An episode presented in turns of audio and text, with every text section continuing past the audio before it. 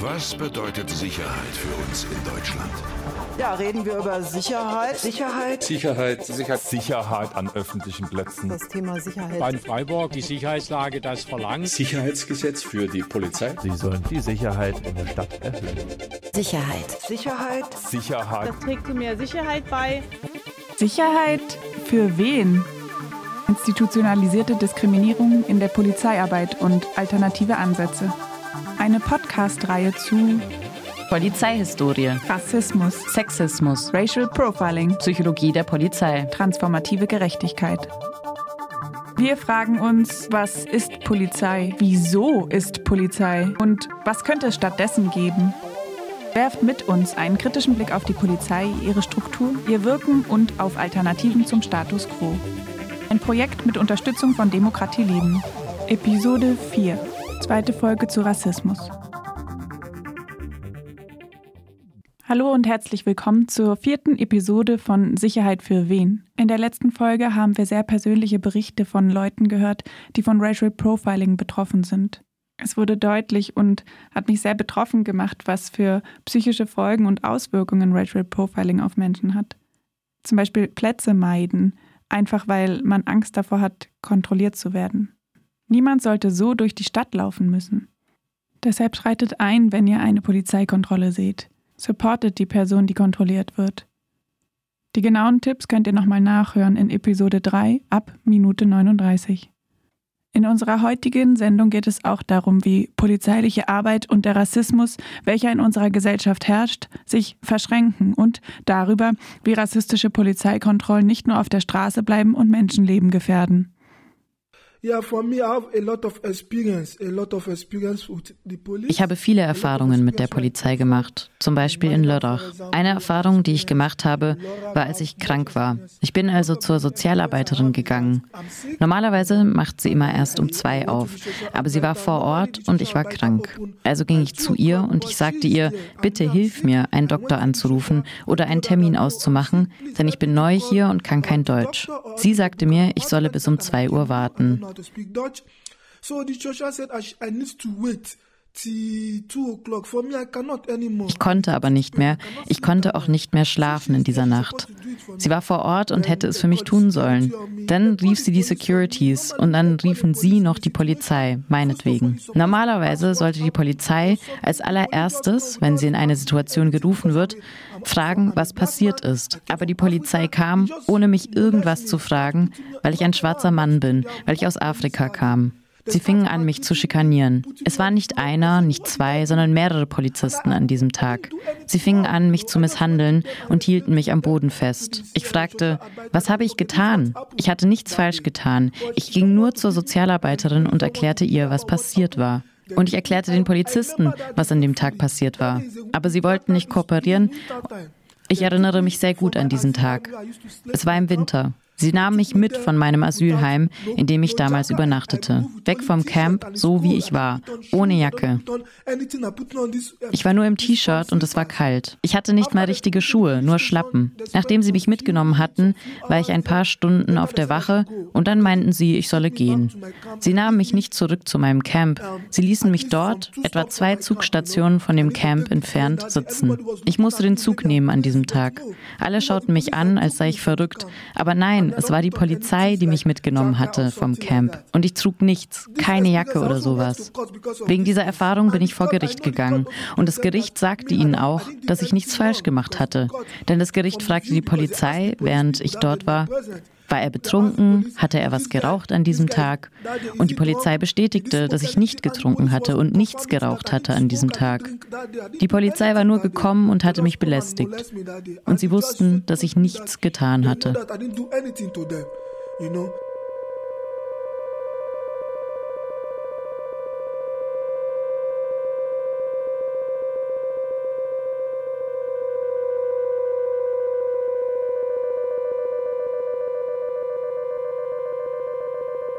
Durch häufige polizeiliche Kontrollen steigt die Wahrscheinlichkeit, bei etwas vom Gesetz als illegal eingestuftem erwischt zu werden. Bei häufigeren Kontrollen von rassifizierten Personen führt dies zu einer Kriminalisierung einer ganzen Personengruppe. Bei häufigen Kontrollen von rassifizierten Personen steigt auch die Wahrscheinlichkeit, dass sich Personen schikaniert und kriminalisiert fühlen, dass es dadurch zu Konflikten kommt, dass die Polizei bereit ist, den Konflikt eskalieren zu lassen und Menschen mit auf die Wache nimmt. Durch häufige Kontrollen steigt also auch die Wahrscheinlichkeit von physischer Gewalt und dadurch die Wahrscheinlichkeit, dass Polizeikontrollen von rassifizierten Menschen im schlimmsten Fall in deren Tod enden. Death in Custody recherchiert zu dokumentiert und skandalisiert Todesfälle von nicht weißen Personen, die von der Polizei im öffentlichen Raum oder in Gewahrsam umgebracht werden. 184 Fälle werden auf der Website dokumentiert, von 1992 bis heute. Wir sprechen nun mit Lina und Ruth, die seit 2019 in der Recherchegruppe von Death in Custody aktiv sind.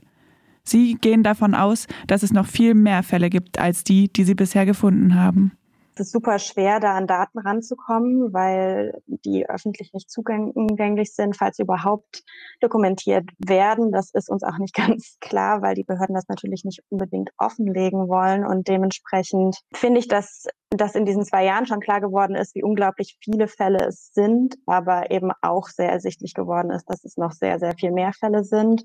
Um so ein grobes Lagebild vielleicht noch zu, zu zeichnen. Ich äh, persönlich hatte den Eindruck, oder vielleicht auch wir als Gruppe, dass es sehr, sehr viele junge äh, Männer sind, die von der Polizeigewalt und äh, Tod in Gewahrsam betroffen sind und auch, dass Menschen in besonderen prekarisierten Situationen da extrem stark von betroffen sind. Wir haben auch viele Fälle gefunden von Personen, die in psychischen Ausnahmezuständen waren, entweder zum Zeitpunkt ihren Todes oder auch schon vorher was mir immer, also was mir vor allem klar geworden ist mit der Zeit, dass ähm, sich das eigentlich das Thema kontinuierlich durchzieht, weil wir sind damals 2019 gestartet mit so einem Eindruck, ah, zurzeit häuft es sich total von Fällen. Also ich glaube, das war auch so das Anliegen der Kampagne oder weswegen das damals gestartet ist, weil so, da war der Fall von Tonum Bob da oder eine Erschießung äh, Fulda oder Rubleversam in Schweinfurt. Das war relativ dicht.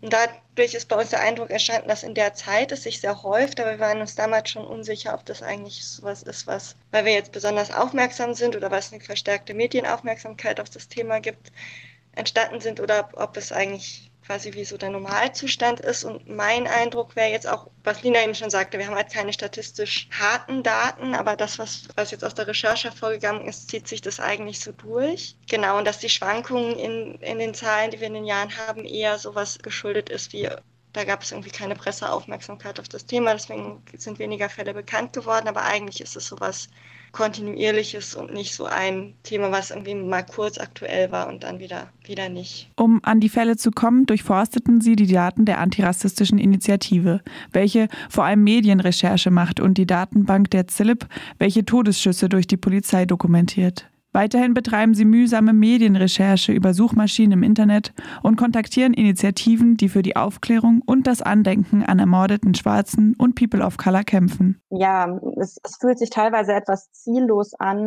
muss ich sagen, weil es eben einen klaren Anlaufpunkt gibt, an den wir uns wenden könnten, wo wir dann plötzlich eine äh, gute Übersicht finden. Es fühlt sich immer so an, als würde noch unglaublich viel fehlen.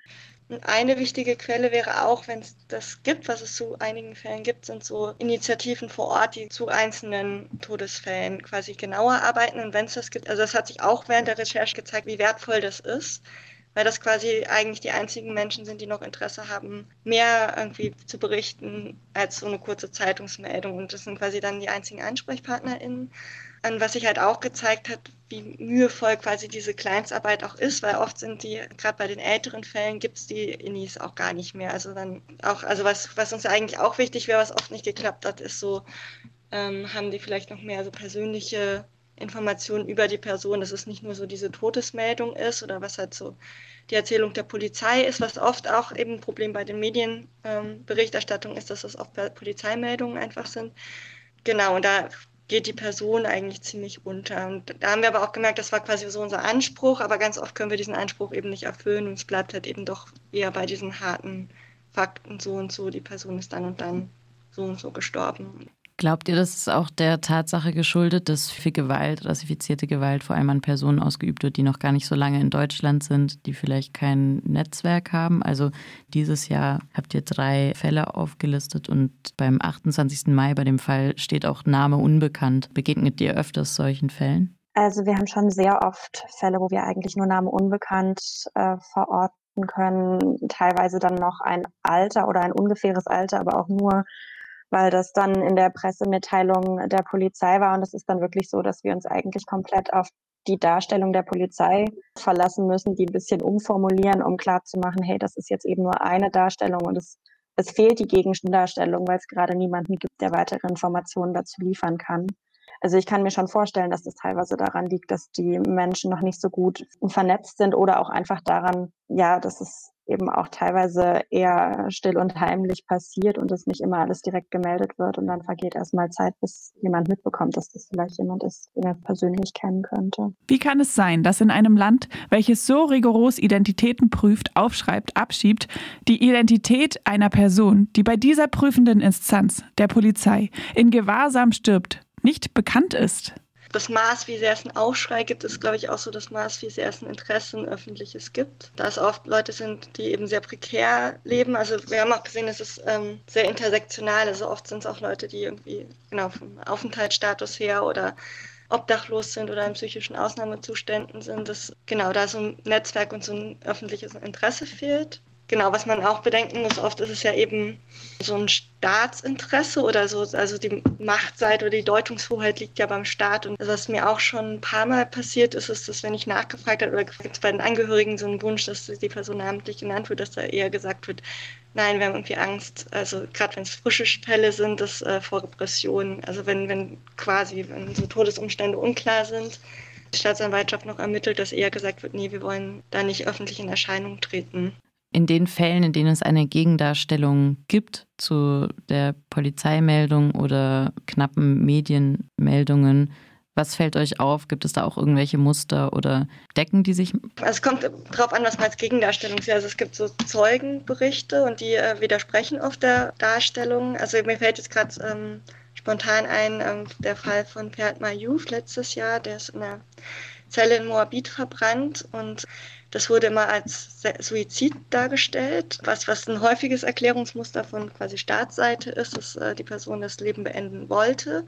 Neben dem zweiten häufigen Erklärungsmuster, dass die Person irgendwie gefährlich war und es Notwehr war. Genau, und da gibt es eben Augenzeugen, die gesagt haben, nee, die Person hat um Hilfe gerufen und ähm, WärterInnen haben einfach erstmal lange tatenlos rumgestanden, haben nichts gemacht. Also sowas gibt es schon, also es sind dann meistens so Augenzeugenberichte. Oder es gibt sowas wie, dass Angehörige anfordern, eine zweite Obduktion oder also da fällt mir Ruble Basame zum Beispiel ein, wo es eben Zweifel an der offiziellen Darstellung gibt, wo sie sagen, ne, da gab es irgendwie Verletzungsmerkmale am Körper und wir glauben das einfach nicht, dass er sich selber umgebracht hat. Ja, das ist halt schwer, sich offensichtlich, also so offiziell durchzusetzen. Das wird meistens dann irgendwie abgetan und ähm, versandet dann irgendwann. Und es bleibt dann so wie Darstellung gegen Darstellung. Weiß ich nicht, so eine richtige Aufklärung kommt es halt dann meistens nicht.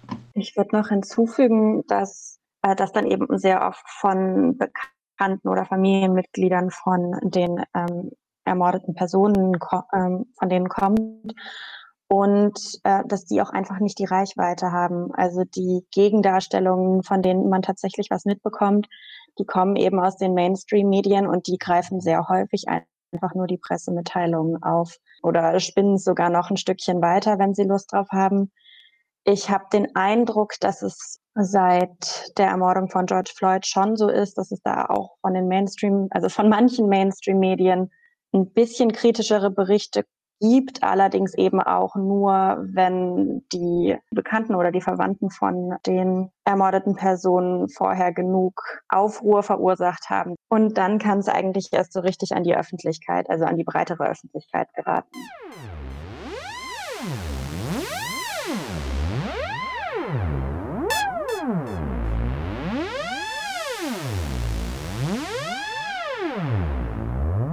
Das ist ja so dieser ganze Komplex mit rassistischer Kriminalisierung ist ja, geht ja voran, dass quasi Leute gelabelt werden als gefährlicher, als besonders kriminell vermeintlich.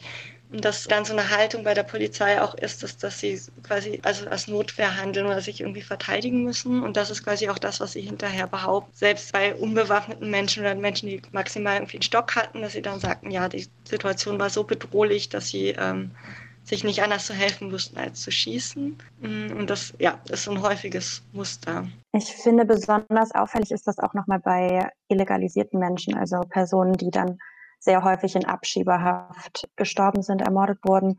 Und denen geht ja eigentlich immer Racial Profiling oder irgendeine Art von rassistischer Kontrolle voraus, die dann eben dazu führt, dass sie überhaupt in dieser Situation landen. Weiße Personen können häufig zumindest auch einfach überhaupt in Abschiebehaft landen und werden zumindest nicht auf, auf diese Tatsache hin kontrolliert und demnach ist das was, wo sich das nochmal sehr klar rauskristallisiert. Was ist denn eure Motivation bei Death in Custody, ähm, diese Arbeit zu leisten?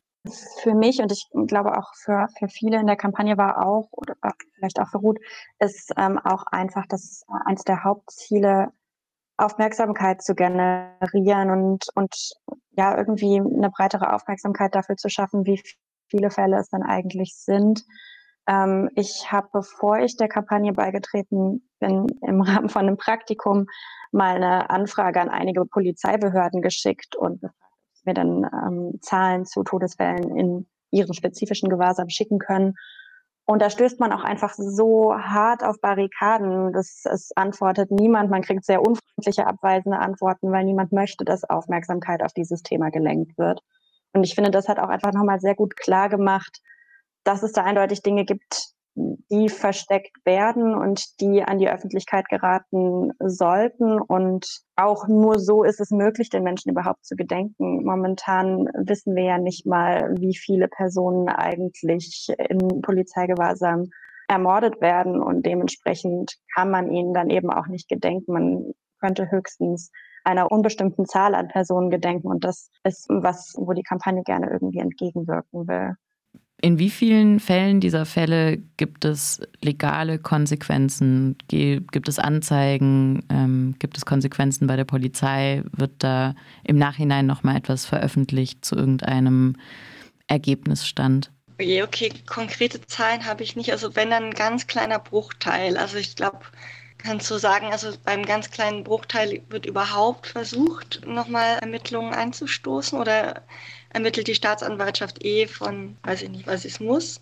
Aber ähm, dass es wirklich rechtliche Konsequenzen hat, da wüsste ich nur maximal eine Handvoll von Fällen, dass, die ich jetzt im Kopf habe. Wenn man so in diesem rechtsstaatlichen Rahmen sieht und da irgendwie ein Bild davon hätte, dass es da irgendwie sowas wie Gerechtigkeit geben könnte, das kann man ja auch in Frage stellen. Aber wenn, wenn man da den, die Meisterlatte anlegt, sind diese Strafen, die da ausgesprochen wurden, wenn es überhaupt welche gibt, wirklich lächerlich.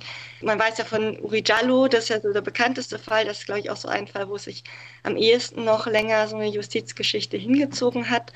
Und da ist ja der Haupttäter mit einer Geldstrafe davon gekommen.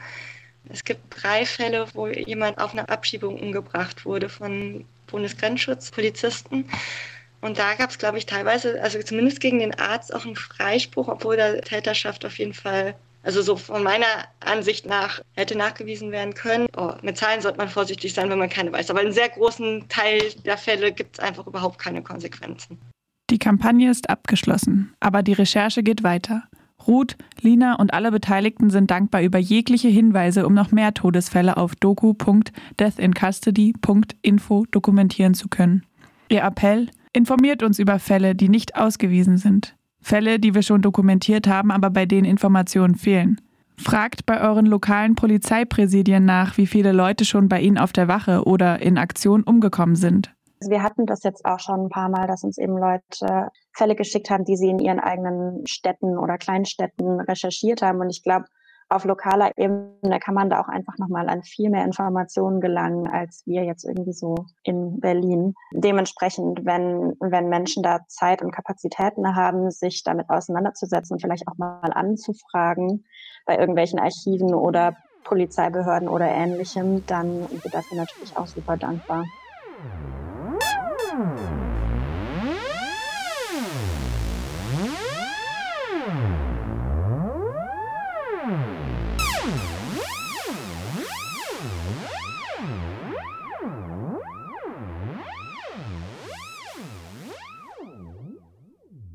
Rassismus bei der Polizei äußert sich nicht erst in den Todesfällen auf die Kampagnen wie die antirassistische Initiative Death in Custody oder COP Berlin aufmerksam machen. Nebst alltäglichen rassistischen Polizeikontrollen wird der institutionalisierte Rassismus auch anders sichtbar. Zum Beispiel in der vom Polizisten Marco G. betreuten rechten Chatgruppe Nordkreuz. Oder subtiler in den Ungereimtheiten während der rassistischen Morde am 19. Februar 2020 in Hanau, bei denen der Notausgang der Shisha-Bar für polizeiliche Razzien abgeschlossen war und die drei Notrufe von Willi Viorel Paun unbeantwortet blieben. Kurz darauf erschoss ihn der Täter. Oder in dem Drohschreiben, welches im August 2018 bei der Frankfurter Rechtsanwältin Seda Bashar Yildiz eingeht und mit NSU 2.0 unterschrieben ist. Sie war Nebenanklageanwältin im NSU-Prozess. Woher Informationen über ihre Tochter und ihre private Adresse im Schreiben kommen, ist zutiefst schleierhaft.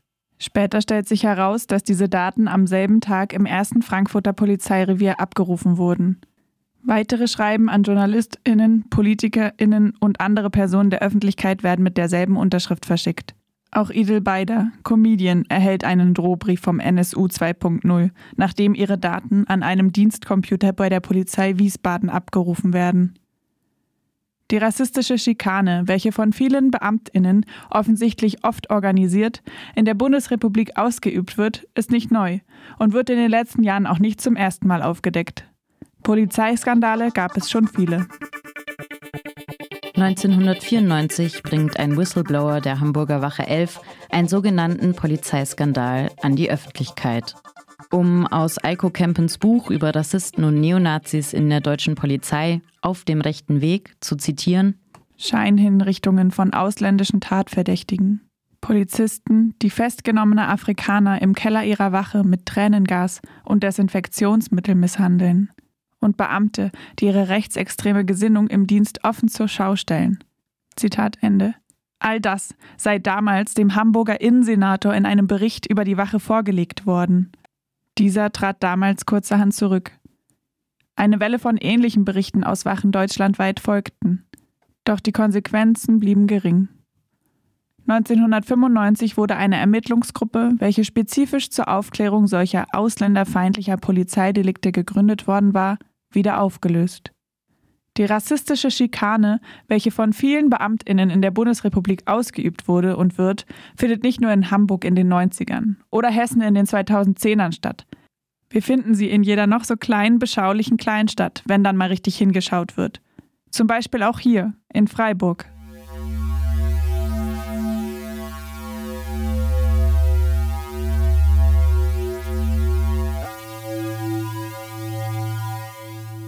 In der jüngsten Vergangenheit gab es auch in Freiburg leider verschiedene Vorfälle, die ein Problem der Polizei mit rechtem und rassistischem Gedankengut, das über die viel zitierten Einzelfälle hinausgeht, verdeutlichen. Am 12. Juni kam es zu einem Angriff eines stadtbekannten Nazis auf jugendliche Antifas und couragierte PassantInnen.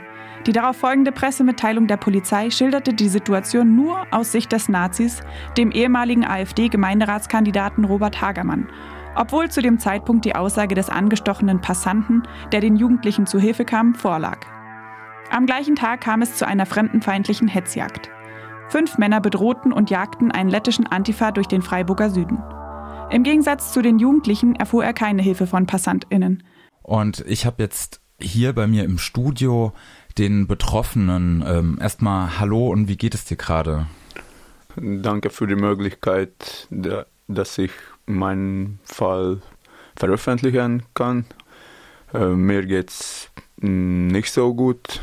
Ich, sehr, ich bin sehr angespannt und könnte wenig schlafen. An der Straße, wenn jemand hinter mir läuft, bin ich wirklich ausgespaltet oder so, dass jetzt etwas wird passieren nächste Sekunde. Ja, so nicht gut. Noch am selben Tag war klar, dass mindestens einer der Angreifer, der den Betroffenen homophob und fremdenfeindlich und mit dem Tod bedroht hatte, Polizist ist. Der Mann, der ihn beruhigt hat, hat zu mir gekommen und angefangen zu mir reden, dass ich soll ihn in Ruhe lassen, weil er ein Polizist ist und betrunken ist. Dass er Hauptkommissar ist und auch ein weiterer hochrangiger Polizeibeamter in den Vorfall involviert war, kommt in den weiteren Ermittlungen zutage. Später ergibt sich, nicht nur ein Polizeihauptkommissar soll an der Hetzjagd beteiligt gewesen sein, sondern zwei. Dann habe ich für den Polizisten gesagt, da ist der Mann, er hat mir gesagt, dass ich erschieße dich am nächsten Woche. Mhm. Und keiner von den acht Polizisten nichts gemacht. Ich du hab, hast darauf aufmerksam ja, gemacht, ich habe gemacht, dass ganz genau da über ihm möchte ich Anzeige machen und sie standen da und passiert gar nichts. Acht, acht Polizisten waren da und passiert nichts. Doch die Informationen dazu erscheinen erst zögerlich. Radio Dreieckland erfragt Informationen und erhält sie nicht. Das Freiburger Verwaltungsgericht weist einen Eilantrag, den unser Medium stellt, zum Auskunftsersuch zu den Aufgabenbereichen der involvierten Hauptkommissare ab. Grund der Schutz der Persönlichkeit eines Polizeibeamten, der an Streitigkeiten am 12.06.21 in der Freiburger Escholtstraße beteiligt gewesen sein soll, sowie eines als Zeugen geführten Polizeibeamten steht der Erteilung weiterer Auskünfte durch das Polizeipräsidium Freiburg entgegen. Zitat Ende. Es verkennt damit den Stellenwert der Presse bei der Aufklärung rassistischer Polizeigewalt. Der Anwalt David Werdermann ordnet den Fall nochmal juristisch für uns ein. Man muss sich vor Augen führen, was hier für ein Verdacht im Raum steht. Also die Polizei spricht selbst davon, dass es als hinreichend gesichert gilt, dass einer der Polizeibeamten Ausländer rausgerufen hat und sich selbst auch von Erkenntnissen hinsichtlich eines rassistisch motivierten bzw. eines diskriminierenden Verhaltens durch einen Polizeibeamten, wenn so ein Verdacht im Raum steht, dann überwiegt ganz klar das öffentliche Interesse und da muss der, der Persönlichkeitsschutz äh, in gewisser Weise zurückstehen. Zu der Begründung, die von Radio Dreieckland geäußerte Befürchtung, es würden keine neutralen Ermittlungen durchgeführt, könne ein Informationsinteresse hingegen schon deshalb nicht begründen, weil entsprechende Anhaltspunkte in keiner Weise ersichtlich seien, sagt er. Als Anhaltspunkt reicht in meinen Augen schon, äh, dass hier Polizeibeamte des Polizeipräsidiums Freiburg gegen ihre eigenen Kollegen ermitteln sollen. Und es geht ja gerade bei der Auskunft dann darum, wie unabhängig kann, können die ermittelnden Beamten sein? Also wenn, wenn zum Beispiel bei den Polizeibeamten, gegen die ermittelt wird, um Führungspersonen handelt, dann ist natürlich noch in einem besonderen Maße, also über, über das ohnehin schon fragliche, die ohnehin schon fragliche Unabhängigkeit hinaus, ist dann natürlich die Ermittlung in besonderem Maße dem Vorwurf aufgesetzt, dass es unabhängig und nicht neutral ist. Nicht umsonst fordern Bürgerrechtsorganisationen schon seit Jahren unabhängige Ermittlungsstellen, die bei ähm, Straftaten von Polizeibeamten ermitteln und das halt gerade nicht die eigenen Kollegen gegeneinander ermitteln. Deswegen äh, ärgert mich diese Begründung ganz besonders. Er nimmt dabei auch Bezug auf das Bundesverfassungsgericht, das ein öffentliches Interesse in solchen Fällen eigentlich klarstellt. Zur selben Zeit kommen mehr Informationen zu rassistischem Gedankengut bei der Freiburger Polizei zutage. Am 26. Juli kommt es zu drei Durchsuchungen bei Polizeibeamten. Sie stehen im Zusammenhang mit einer WhatsApp-Chatgruppe unter Beteiligung von Bediensteten des Polizeipräsidiums Freiburg. In den Jahren 2017 und 2018 sollen fremdenfeindliche und diskriminierende Inhalte ausgetauscht worden sein. Auf Radio Dreieckland Anfrage erklärte die Freiburger Polizei, dass die drei Polizeibeamten nicht in den Fall der rassistischen Hetzjagd im Stühlinger involviert seien. Diese vielen Fälle, nur aus den letzten beiden Monaten, machen klar, was schon viele vermutet haben. Dass es auch im netten kleinen Freiburg bei der Polizei nicht anders ist als anderswo und dass rassistische Einzelfälle bei der Polizei keine Einzelfälle sind. Der neueste bekannte Fall. In der Nacht vom 15. auf den 16. Juli wird ein Geflüchteter in der Freiburger Landeserstaufnahmestelle von Securities und der Polizei niedergeworfen und von einem mitgeführten Polizeihund gebissen. Anlass war eine körperliche Auseinandersetzung in der Landeserstaufnahmestelle, an der der Betroffene nicht beteiligt war.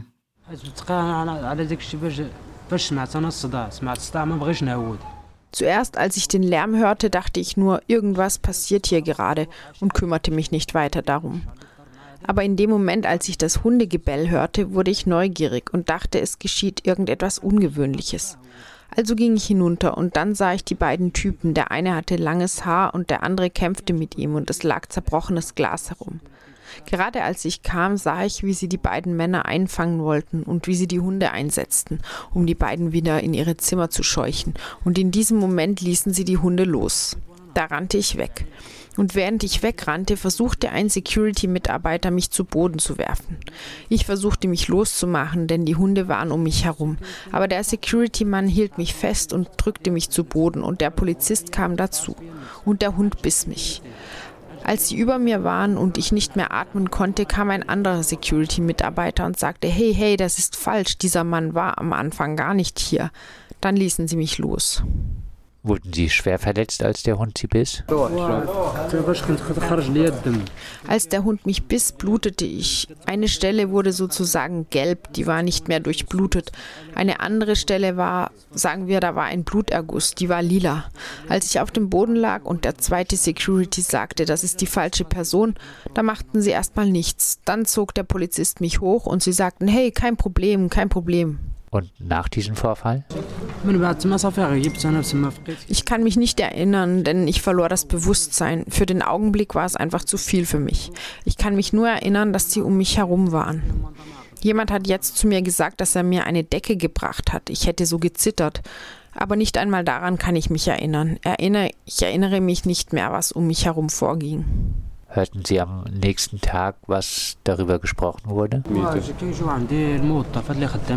Am nächsten Tag kamen Leute zu mir und fragten, wie es mir gehe. Und manche fragten, was ich dagegen unternehmen werde. Manche sagten, vergiss es, mach dir keine Gedanken, es ist vorbei, lass es. Andere sagten, tu was dagegen, aber nicht gegen den Security-Typen, nur gegen die Polizei. Lass den Security-Mann in Ruhe. Sagte die Security das? Der andere Security-Mitarbeiter kam zu mir und sagte, der Kollege wollte dir nichts tun, er hat nur versucht, dich zu beschützen. Unternimm daher nichts gegen ihn, besser nur gegen die Polizei.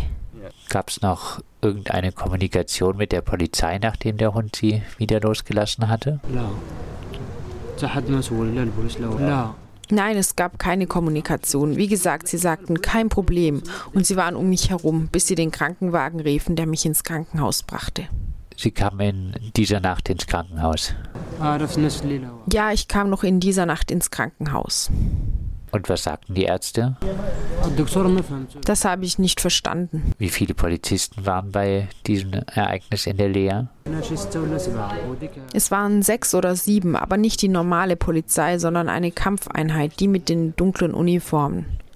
Und alle Securities. Wie geht es Ihnen mit dieser Bissverletzung nun einige Tage später? Wenn ich nicht etwas wirklich Warmes trage, kann ich meine Hand nicht gut bewegen. Sie fühlt sich steif an. Was bedeutet diese Erfahrung für Sie? Nach dem, was mir passiert ist, kann ich einfach nicht mehr schlafen. Ich kann mich nicht mehr entspannen.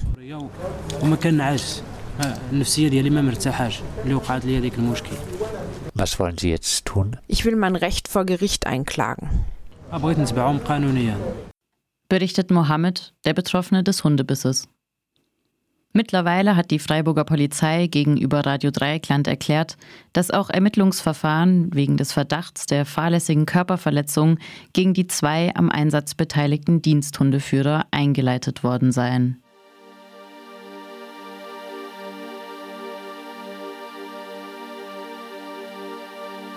Wir möchten hier aber an dieser Stelle auch über einen möglichen Ansatzpunkt, Rassismus in der Polizei zu bekämpfen, sprechen.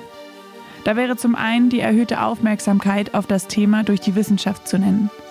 Forschungsprojekte wie QIAPOL an der Ruhr-Universität Bochum, welches zu rechtswidriger Gewaltanwendung durch die Polizei forscht und ihre Daten zu Rassismus und Diskriminierungserfahrungen im Kontext polizeilicher Gewaltausübung veröffentlichen. Oder folgendes.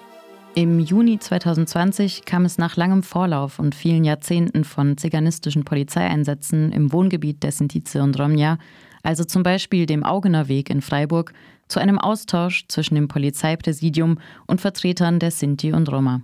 Wir konnten mit der Polizei äh, äh, bestimmte Abmachungen finden, wie Probleme äh, angegangen werden und gelöst werden. Wir konnten mit dem wesentlichen Amt, Amt für Migration und Integration das genau nicht erreichen. Ist auch in diesem Bericht über mehrere Seiten entwickelt mit Fällen und mit Reflexion. Zur Polizei ist Folgendes.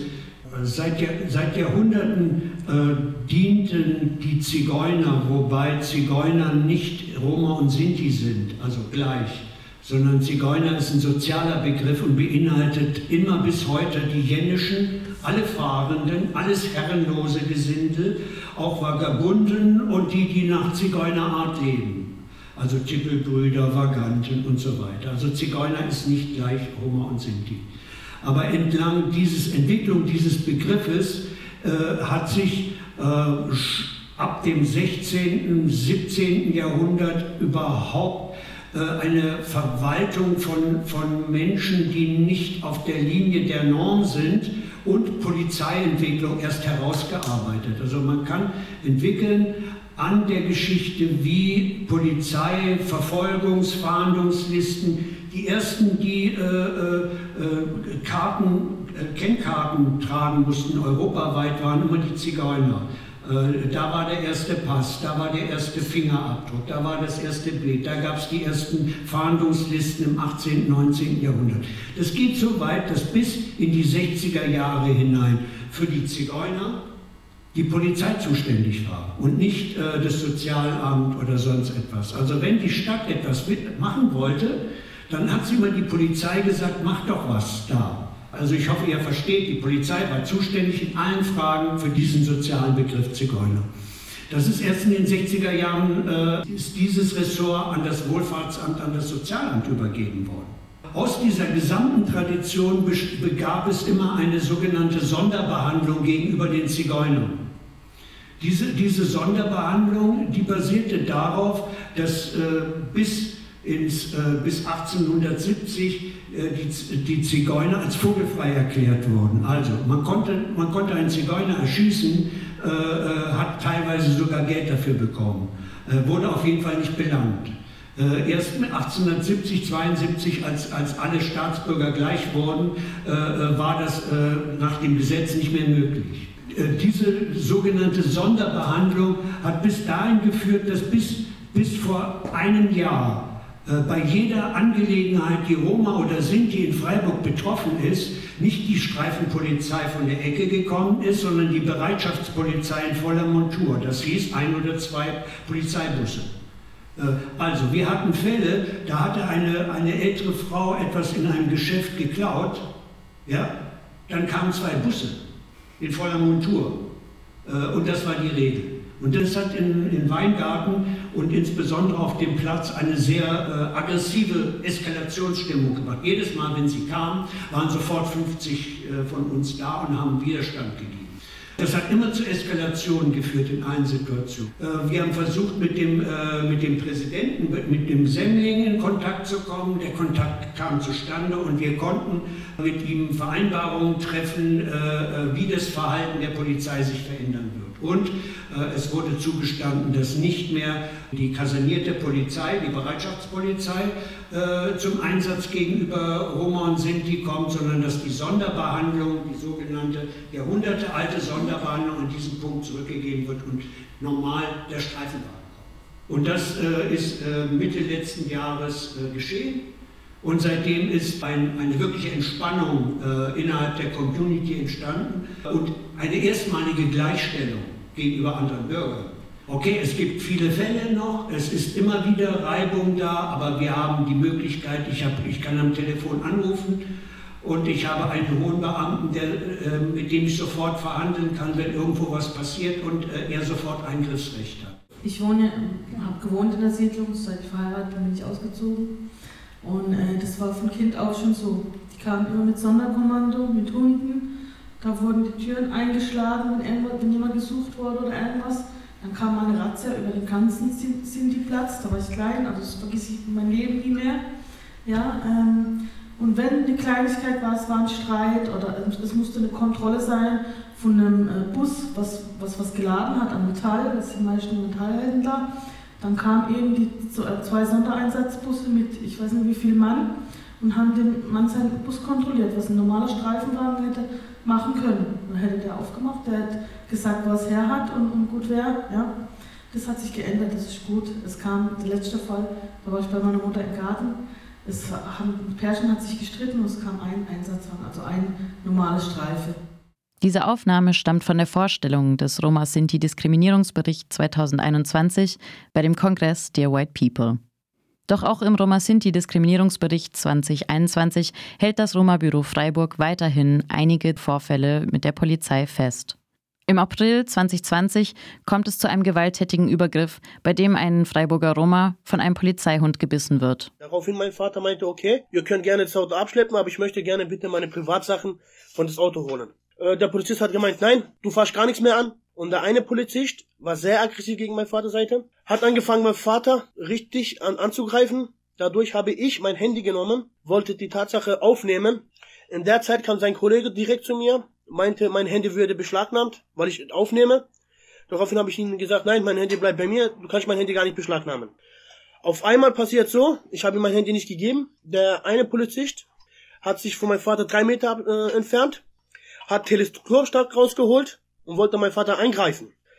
Mein Vater hat nur die Hände hochgemacht und hat gemeint, okay, gut, du kannst mich ruhig schlagen, aber hier gibt's Zeugen, wo sie es zusehen. Ne? In diesem Moment hat sein Kollege von äh, Polizeiauto den Hund rausgeholt. Dadurch habe ich meinen Vater dann weggezogen von einem Polizisten, weil ich gedacht, hey, diesen Polizisten, man kann sich ja nicht mit anlegen. Auf einmal, der Polizist wollte den Hund auf mich loslassen, grundlos. Gut, wir haben gedacht, er wird uns erstmal erschrecken mit dem Hund. Auf einmal ist mein Vater dazwischen gekommen. Ich habe meinen Vater weggezogen. Mein Vater äh, war vor mir und der eine Polizist hat den Hund losgelassen, hat äh, zu dem Hund gesagt, soll greifen. Der Hund ist gesprungen, hat erst meinen Vater äh, am Bauch angefasst, also gebissen meine Entschuldigung, hat angefangen den Bauch zu bissen, aber durch seinen Kiefer ist irgendwie ausgerutscht.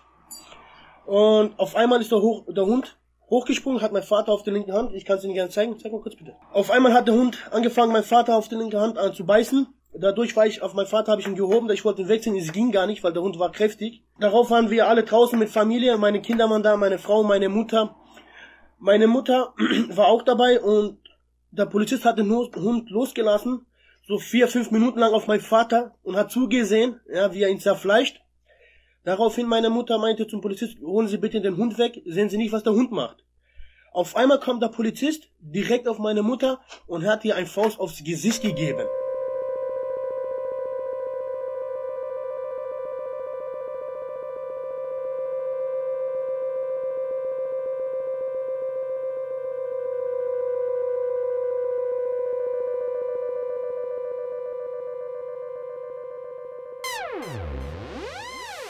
Oder folgendes.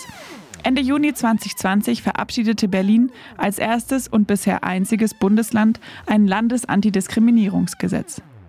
Dieses Gesetz ermöglicht es Diskriminierungen jeglicher Art juristisch zu verfolgen und Behörden zu verklagen. Biplab Basu von COP Berlin, der Kampagne für Opfer rassistischer Polizeigewalt, sprach Ende 2020 mit uns über die Wichtigkeit dieses neuen Gesetzes, wie es helfen kann, gegen Diskriminierungen vorzugehen und was zukünftig noch geschehen muss, um Diskriminierungen institutionell zu bekämpfen. Ich finde das eine, ein großartiges Gesetz, weil auch dieses Gesetz zum ersten Mal institutionellen Rassismus in Gesetzesform festgelegt hat mhm. und dann auch institutionellen Rassismus dadurch anerkannt, was eigentlich ähm, bis jetzt in keinem Gesetz beziehungsweise auch keine, keine Verordnungen etc. Äh, artikuliert wurde. Der Name des Gesetzes lässt schon darauf schließen, was es bewirken soll, aber kannst du uns genauer erklären, was dieses Gesetz beinhaltet und wie es helfen soll? Ähm, bis jetzt gibt es ein Bundesgesetz, heißt AGG äh, allgemeine äh, Gleichstellungsgesetz heißt es. Und allgemeine Gleichstellungsgesetz hat nur die Privatpersonen beziehungsweise private Unternehmen oder sowas zusammengefasst. Das heißt, man könnte bis, bis zu diesem Gesetz nur die äh, Privatpersonen wegen verschiedener Formen von Diskriminierung verklagen, aber nicht die Behörden. Und äh, dieses neue Gesetz hat äh, Menschen äh, die Möglichkeit gegeben, dass sie auch Behördendiskriminierung äh, verklagen können. Also das heißt, auch die Behörden äh, äh, verklagen können. Und das ist was äh, komplett Neues. Das heißt, das Gesetz hat anerkannt, dass die Behörde als Behörde, äh, das heißt die Institutionen, diskriminieren rassistisch und sonstige Art von Diskriminierung. Zu solchen Behörden gehört auch die Polizei, welche das Gesetz schon vor der Inkraftsetzung extrem kritisiert haben. Es würde sie unter Generalverdacht stellen. Kannst du etwas dazu sagen? Ja, das stimmt. Das ist natürlich, dazu gehört auch die Polizei, weil Polizei ist eine Verwaltungsinstanz. Und die Kritik der Polizei ist äh, unangebracht, aber ich habe das äh, so verstanden, dass die Polizei wie bis jetzt immer sich als über alle möglichen Kritik gesehen hat. Das heißt, Polizei als ähm, Institution hat immer so getan, besonders Polizeigewerkschaft hat immer so getan, als ob die, als ob äh, gar keine äh, Kritik der Polizei geben soll. Und deswegen haben sie so heftig reagiert und passte zu deren, äh, deren Linie der Reaktion auch in der Vergangenheit. Wenn man über irgendwelche äh, Sachen, zum Beispiel über Racial Profiling, Polizei kritisierte, dann äh, waren die Gewerkschaftsfunktionäre sofort auf der Matte und äh, haben massiv Kritikerinnen angegriffen. Ihr als COP Berlin Kampagne für Opfer rassistischer Polizeigewalt setzt euch gegen Racial Profiling ein und behandelt auch andere rassistische Themen. Wie schätzt ihr die Tragweite des neuen Landesantidiskriminierungsgesetzes ein? Wir finden das auch äh, äh, gut, dass dieses Gesetz gibt. Es werden bestimmt jetzt auch ähm, vermehrt das Gesetz im Anspruch genommen. Aber ich kann ähm, momentan nicht sagen, wie weit es ähm, Anspruch genommen wurde, weil das Gesetz ist erstmal sehr neu und Menschen äh, wissen nicht genau, äh, wie sie dieses Gesetz für sich im Anspruch nehmen können. Und die Beratungsstelle für Opfer rassistischer Rechte und antisemitischer Gewalt hat vor kurzem eine Schulung organisiert und diese Schulung wurde von einer Anwältin, die seit sehr, sehr vielen Jahren hm, Menschen äh, berät und äh, vertritt als äh, unter diese AGG, Allgemeine Gleichstellungsgesetz. Sie hat die Schulung gemacht und äh, wir wollen ähm, auch, also ich bin ein Mitarbeiter äh, von Reach Out wir wollen auch äh, noch zwei, drei solche Schulungsveranstaltungen machen, damit die auch die Anwältinnen und Anwälten, die Menschen vielleicht vertreten werden, genau wissen, äh, wie sie dieses Gesetz anwenden können im Bereich Racial Profiling und sonstige rassistische und sonstige Diskriminierungen durch die Polizei.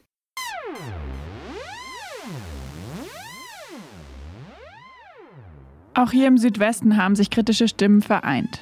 Bisher haben 95 Gruppen eine Forderung nach einem Landesantidiskriminierungsgesetz für Baden-Württemberg unterschrieben. Doch manche Bundesländer stellten sich schon früh quer. Sie befürchteten infolge der Einführung des Gesetzes in Berlin eine Klagewelle. Zwischenzeitlich kündigten Bundesinnenministerium und einzelne Bundesländer daher an, zukünftig keine Polizei mehr zu Unterstützungseinsetzungen nach Berlin zu entsenden. Wie viel Erfolg das Klagen gegen die Polizei hat und ob dieses Gesetz dabei bisher hilfreich sein konnte, schauen wir uns in einer weiteren Episode an. Nächstes Mal hört ihr mehr zu institutionalisiertem Sexismus und Transfeindlichkeit bei der Polizei. Vielen Dank an alle InterviewpartnerInnen und bis zum nächsten Mal.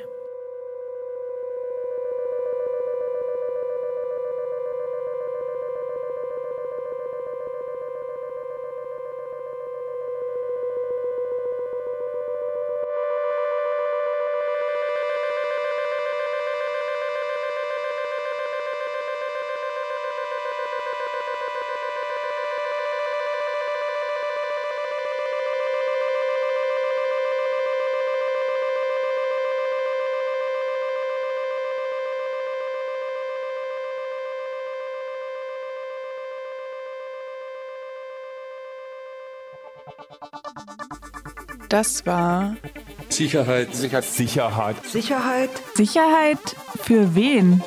Eine Podcast-Reihe zu institutionalisierter Diskriminierung in der Polizeiarbeit und alternativen Ansätzen. Episode 4 Rassismus.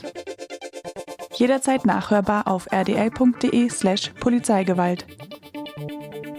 Ein Projekt mit Unterstützung von Demokratie Leben.